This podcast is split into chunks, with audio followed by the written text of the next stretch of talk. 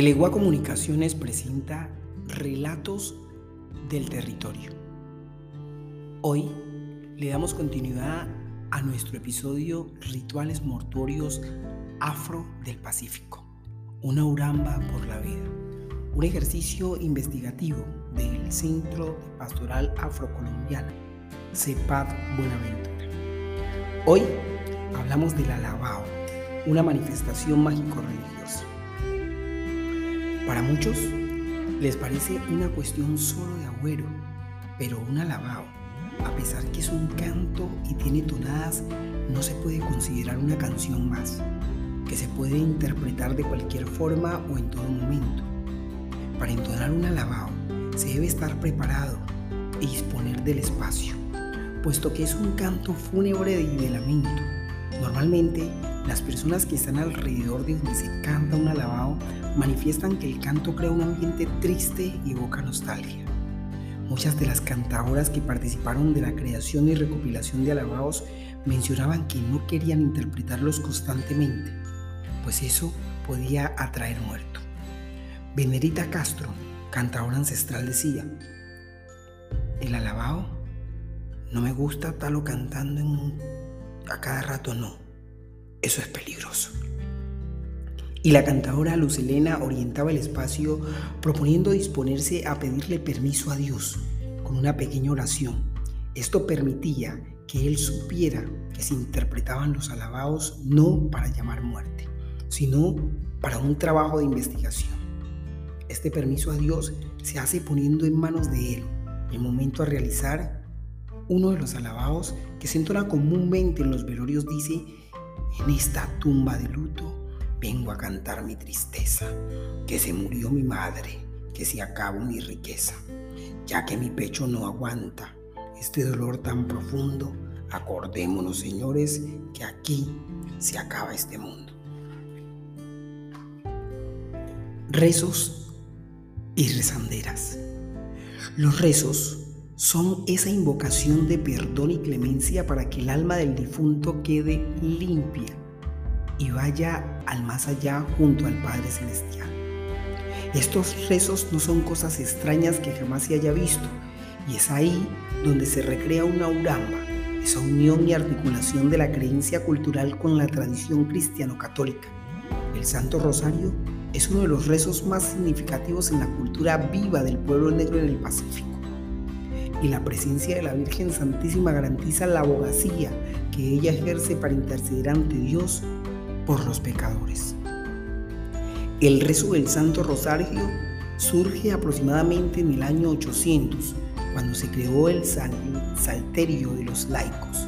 En esa época, los monjes rezaban los 150 salmos, pero como la mayoría de los laicos no sabían leer, se les enseñó a rezar 150 Padre Nuestros. Después se formaron otros tres salterios que incluían 150 Ave Marías, 150 alabanzas en honor de Jesús y 150 alabanzas en honor a María. Otras personas lograron aprender a rezar a través de la vivencia constante de los diferentes rituales. Otros gracias a sus mayores, quienes transmitieron sus saberes como lo mencionan algunas de las sabedoras cantadoras y rezanderas. Dora Jesús Hernández Paredes manifiesta, cuando yo era muchacha tenía una tía que ella rezaba y a mí me encantaba escucharla. Entonces de ella pude aprender un poquito. Un día cualquiera se murió un vecino donde yo vivía y a lo que el Señor murió no encontraban quién rezar esa noche. Entonces me llamaron y me dijeron, ¿usted no es capaz de rezar el rosario? porque nosotros la vemos mucho a usted en la iglesia. Entonces yo les dije, vamos a ver qué pasa. Eso lo hice por primera vez aquí en Buenaventura. Doña Justina cuenta, vea, a mí no me enseñó a rezar nadie. Sucede que en mi casa murió mi hermano. El primer hermano mío que murió hace como treinta y pico de años. El padrino de él hacía tumbas muy bonitas. Mi mamá lo buscó a él a don Carlos Caicedo para la última noche y vea, Se echó todo el día arreglando la tumba y eran las 6 pm y no había terminado de hacer nada. Se tomó un cántaro de biche y le cobró a mi mamá entonces 60 mil pesos hace como 30 y pico de años. Imagínese cuánto platerío era. Y dice, yo, vea, cuando en mi casa se muera gente, yo hago lo mío. El rezo no es una recitación ritual de palabras, es un desahogo del corazón antes que nada. El rezo es una expresión de la relación con Dios. Ejemplo, Dios te salve María, llena eres de gracia. El Señor es contigo, bendita tú eres entre todas las mujeres y bendito es el fruto de tu vientre Jesús. Santa María, Madre de Dios, ruega por nosotros los pecadores ahora y en la hora de nuestra muerte. Amén. Arrullos, una guía rítmica y sonora. El arrullo, muy al contrario de lo que se piensa popularmente en cuanto a su definición y concepto, es distinto en el Pacífico y a su vez diferente en los dos litorales.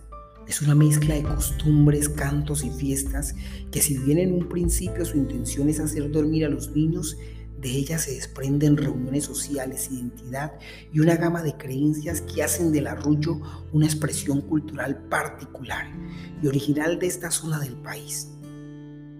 La definición de esta palabra en el diccionario dice un cantar grave y monótono para adormecer a los niños o susurro ruido que sirve para arrullar al preguntarle a la gente.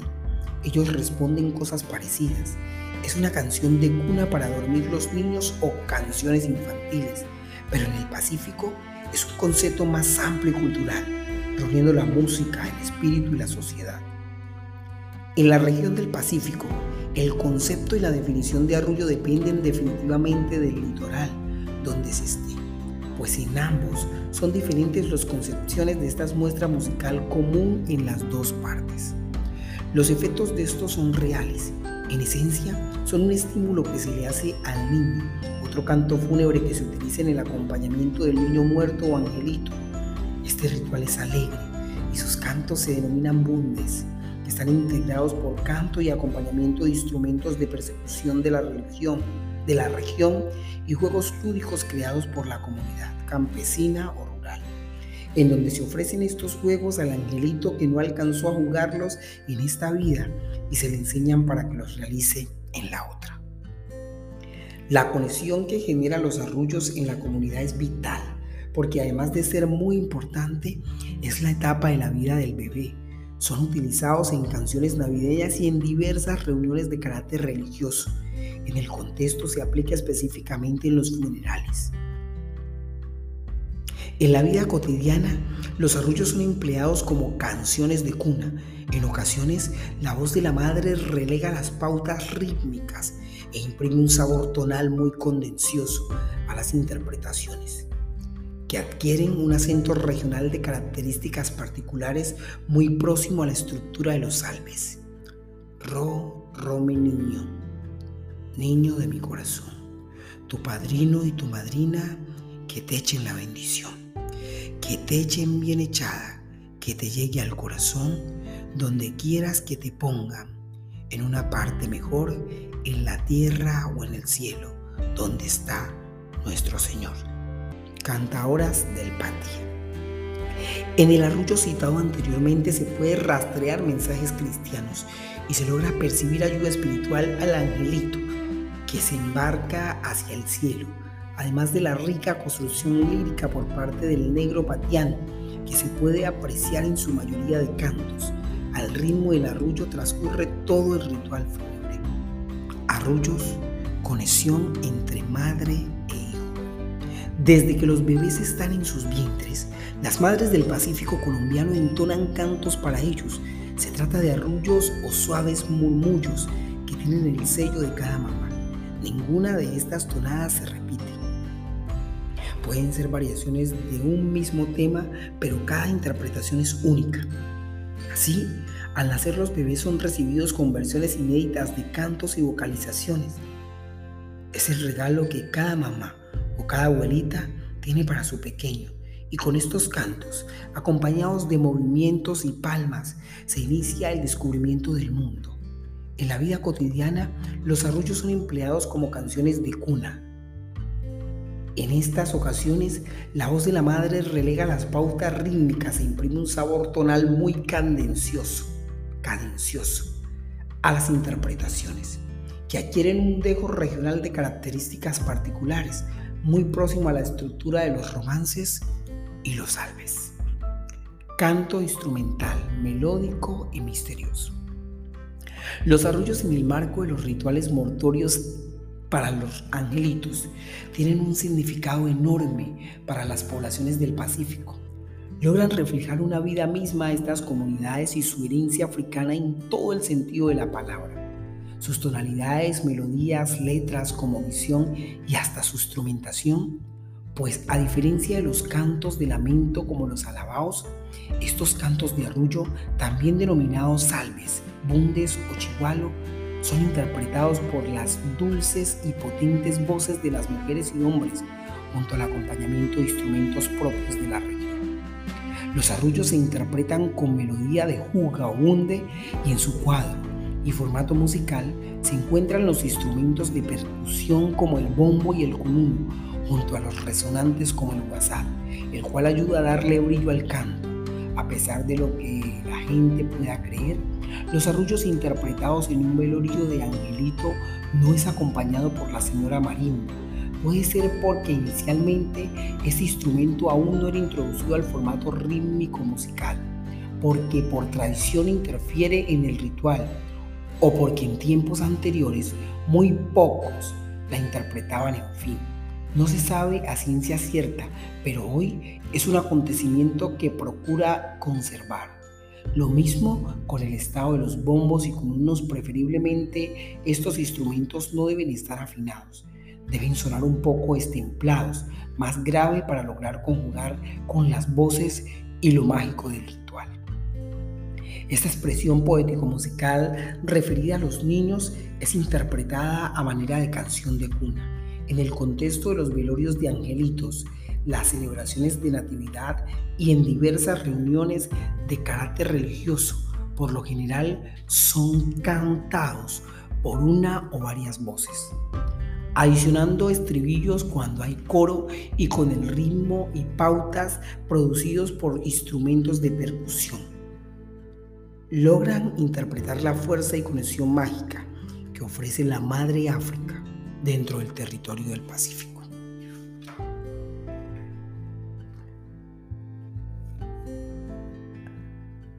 Esto es Relatos del Territorio. Estamos en este podcast hablando de los rituales mortuorios afro del Pacífico, hablando de la cultura de esa forma particular que tenemos en el Pacífico colombiano de despedir a nuestros muertos. Esa forma que se conecta con facilidad con mamá África, que se conecta con esos ritmos, pero también con esa despedida de nuestros muertos, que se da precisamente para abrir los caminos de esta vida a la otra. Les recordamos que rituales mortuorios afro del Pacífico es un ejercicio investigativo de CEPAD Buenaventura, el Centro de Pastoral Afrocolombiana, y que es amplificado por el EGUA Comunicaciones en la voz de Leonard Rentería Vallecilla.